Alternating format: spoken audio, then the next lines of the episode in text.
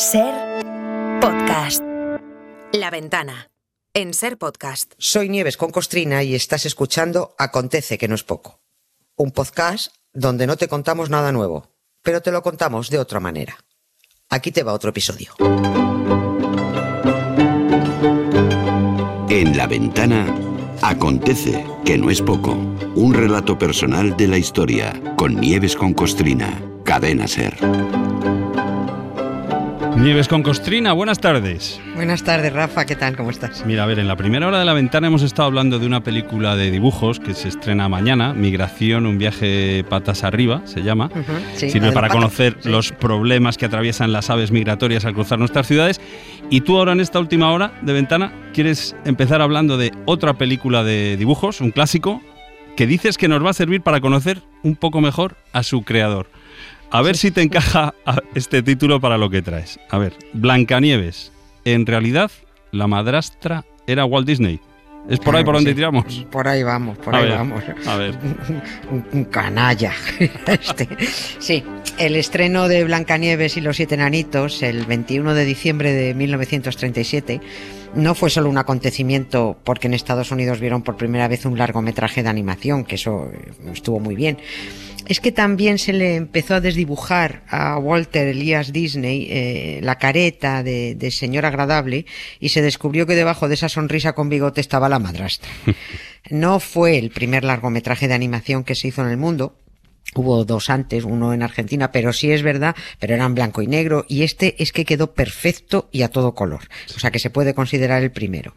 Así que aprovechando este aniversario del estreno de la primera película de dibujos animados, yo creo que podríamos conocer mejor al señor Walt Disney, que ya no engaña a nadie porque ya se ha publicado lo suficiente sobre él para saber que era racista, homófobo, un fanático anticomunista, ultraconservador, ultra era ultra todo, ¿no? ultra todo, ultra congelado, ultra todo, pero no estaba congelado.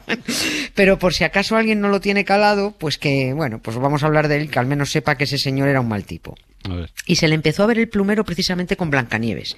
Es una peli a la que la prensa llamó la locura de Disney, porque hasta entonces solo se habían hecho en Estados Unidos cortos de animación con el pato Donald y el ratón Mickey.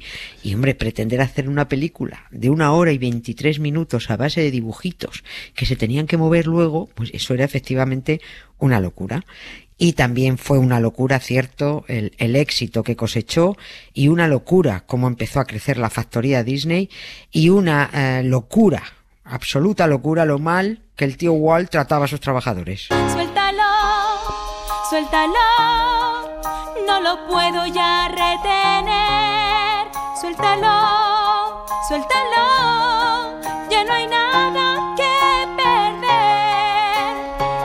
Nieves, una curiosidad entre el pato Donald y Mickey Mouse. Esto, esto había Yo, guerra de bandas, ¿eh? Éramos Yo, del pato. yo pato, yo el pato Donald, Venga, yo el, el rat- el Mickey Mouse no me gusta.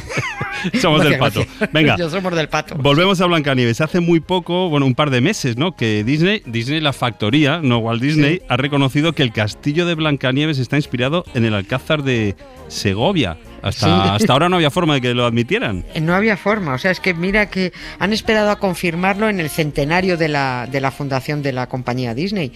Pero durante décadas y décadas miles y miles de personas preguntaban en qué castillo estaba inspirado el Blancanieves. Unos decían que uno de no sé dónde, uno de Checoslovaquia, otro de Alemania, otro de Austria. Y bueno, pues ya lo han dicho. Mm. A ver si yo, ya que contestan, a ver si yo consigo que me expliquen por qué el pato Donald siempre va desnudo de cintura para abajo, pero cuando sale de la ducha se tapa con una toalla. Le pasaba a Spinette también. Sí, sí, nunca he entendido. Pero no, no, no se entiende que hayan tardado tanto en reconocer lo del castillo porque, sin embargo, se sabe desde el principio que la imagen de la madrastra está inspirada en una escultura medieval que hay en, en el coro de la Catedral de Naumburgo, en, en Alemania. Mm. Es una escultura preciosa de una, yo recomiendo que lo busquen en, en- en internet, es, es de una dama que se llamaba Uta von Wallenstedt, que vivió en el siglo XI. Y es que en el verano de 1935 Walt Disney viajó por Europa tomando apuntes y buscando inspiración para sus personajes en Blancanieves. Seguramente, yo no sé si en ese viaje también tomó, eh, porque él vino a España varias veces y tomó nota de, de, Segovia. Eso no sé si fue en ese viaje, antes, no lo sé. Y buscando inspiración para sus personajes en, en, Blancanieves hizo ese viaje. ¿no? Y alguien le aconsejó que se fijara en la escultura de esta señora, de Uta, que tiene un gesto y una postura muy elegante, así un gesto muy bello, y que inspiró efectivamente el personaje de la madrastra, que en el cuento original no era madrastra, en el cuento original era la madre. A ver, entramos en fenómeno madrastra. En el cuento original dices el de los hermanos Green. Eh, la mala no era la madrastra, era la propia madre. Era la madre, la mala. Y en el original de Hansel y Gretel, que escucharemos ya este que ha preparado pues en el original eh, la, la, mala eh, la que envía a los niños al bosque para que murieran de hambre o devorados por las fieras es la madre, no la madrastra. Sabemos que los hermanos Grimm no son los autores de los cuentos, son los que recopilaron esas historias orales para reunirlas y que no se perdieran. Pues Caperucita, Hansel y Gretel, Blancanieves, Cenicienta, eh, todos estos están en el libro de los hermanos Grimm que se llama Cuentos de niños y del hogar. Sí, pero que existían ya, eran sí, sí, sí, sí, sí, la mayoría los sacaron de entrevistas en concreto, además que están identificadas porque ellos tomaron nota de, de todos, eran 20 mujeres, otros ya estaban publicados por otros autores, pero varios de los cuentos eran muy crudos, muy duros, y los hermanos Green retocaron algunos detalles porque pensaron que, hombre, que no eran convenientes para los niños. Por ejemplo. Pues mira, no estaba bonito decir que la que quiere envenenar a Blancanieves era la propia madre, como si no hubiera madres malas, y por eso ponen a la madrastra. Ah. Eh, Cenicienta es otro, es otro cuento retocado por los Grimm porque en el relato original las hermanas se cortan los dedos de pies y los talones por orden de la madre para que les entrara el zapato. Ahí va. sí, sí, es, muy sangriento. y también hay, hay, unas palomas que son las, los animalitos de estos colegas de Cenicienta que se, se vengan de las hermanas sacándoles los ojos a picotazos. Pero bueno. O sea, Cenicienta es muy gore, el original es muy gore, sí. Y además el cuento europeo está copiado, a su vez el de Cenicienta, de un cuento egipcio milenario, que no le quitaron un zapato sino una, sandalia a una egipcia. Sí. Pues bueno, es que así son todos los cuentos, son copiados de distintos lugares y luego adaptados. igual, pues, es igual que las religiones. Lo que pasa es que a muchos les han convencido de que tienen que creerse los cuentos que vienen en la Biblia y no los de los hermanos Grimm.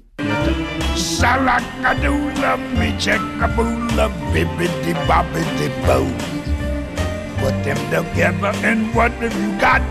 Bibbidi bobbidi boo. Checkaboola, bibbidi bobbidi boo. It'll do magic, believe it or not. O sea que en esto de la madrastra podemos considerar absuelto a Disney, ¿no? Ya sospechamos que los responsables de la mala fama de las madrastras no, no es Disney, sino los hermanos Grimm, ¿no? Pero lo que sí sabemos, y aquí no es una sospecha, es que en lo que tocaba la explotación laboral, ahí sí que Walt Disney era un experto, ¿no? Era, era tremendo, era explotador y era un tipo odiador. Este tipo odiaba a los negros, odiaba a los judíos, odiaba a los homosexuales, odiaba a los sindicalistas, es que odiaba todo lo que se meneaba y que no fuera como él consideraba al genuino ciudadano americano. A Disney se le fue la olla a raíz precisamente del éxito de Blancanieves incluso un poquito antes le empezó a ir, porque su empresa había empezado pues con siete empleados, en cinco años eh, tuvo ya 200, casi 200, y tras el estreno de Blanca Nieves alcanzó los mil empleados. eso ya eran, claro, eso ya eran palabras mayores. Y, una compañía así, pues requería organización, organigrama, condiciones laborales y, sobre todo un buen empresario detrás. Pero Walt Disney quería ser, no quería, más que empresario, que ser estos paternalistas pesados, ¿no? Quería ser el padre de todos y que los trabajadores eh, le quisieran como un padre y que fueran sus protegidos, a, a los que les decía constantemente los buen, lo buenos chicos que eran y lo bien que trabajaban. Ah. Pero es que los guionistas, los dibujantes, los compositores musicales no querían palmaditas en la espalda y abracitos. Mi abuelo decía la mitad en cuartos cuando le decían que era buen labrador.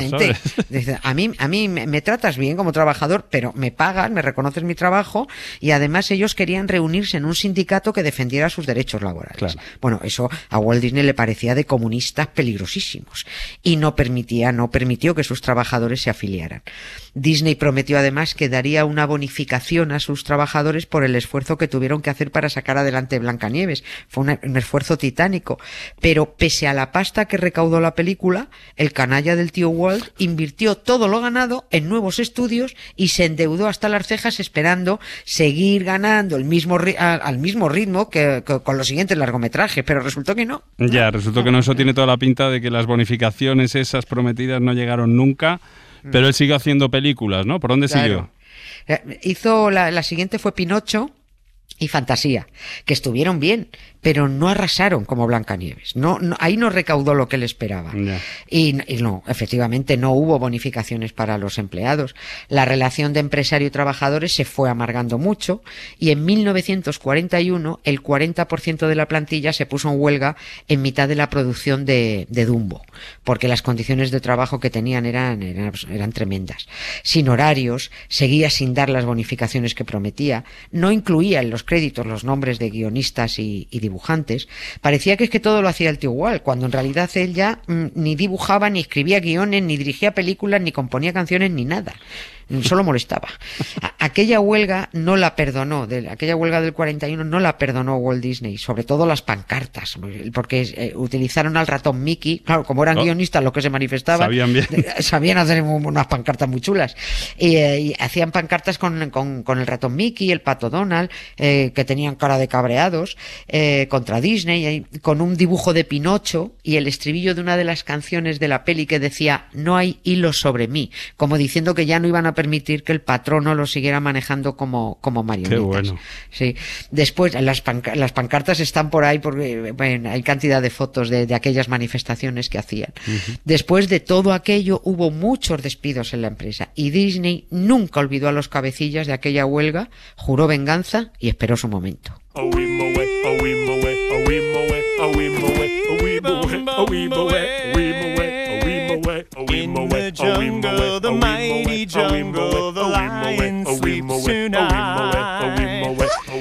Y ese momento, Nieves, ese momento que esperaba, llegó con la caza de brujas de los años 40, ¿no? Con Ya ese infame comité claro. de actividades antiamericanas que tanto daño hizo. Sí, sí. Y, an- y an- un poquito antes de, de este, de este infame, como dices, comité, antes se unió a otros prendas como John Wayne, Elia Kazan, Ronald Reagan, Gary Cooper, en una cosa también infame que se llamaba Alianza Cinematográfica para la Defensa de los Ideales Americanos. Que Mm. vaya nombre también. ya, sí, sí.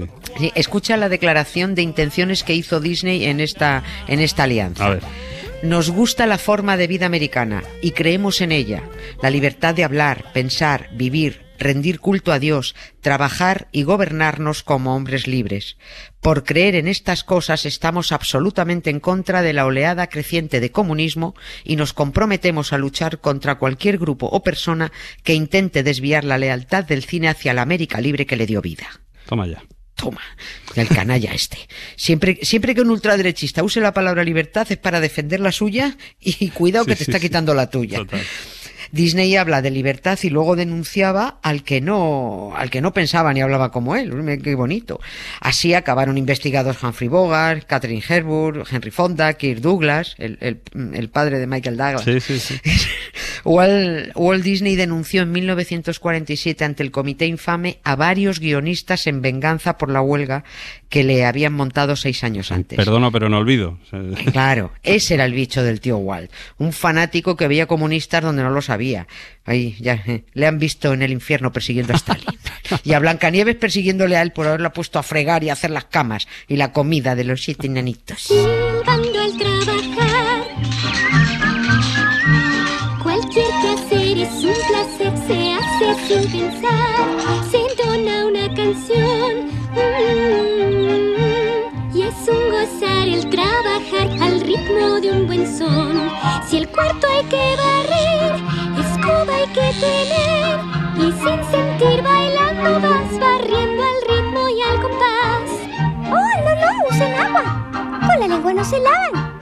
Y el tiempo pronto. Nieves, tengo el día de mañana lo tengo aquí marcado en rojo en la, en la agenda, porque no sé si al ritmo de silbando al trabaja, a trabajar, pero vienes, vienes a la ventana, ¿no?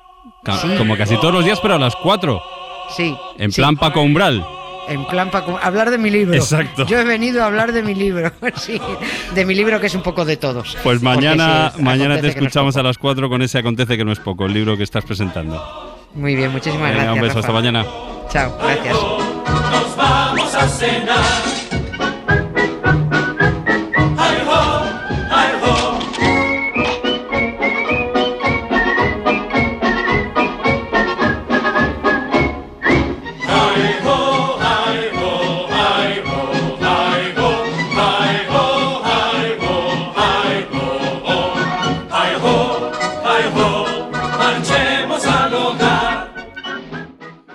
Perderte ningún episodio, síguenos en la aplicación o la web de la SER, Podium Podcast o tu plataforma de audio favorita.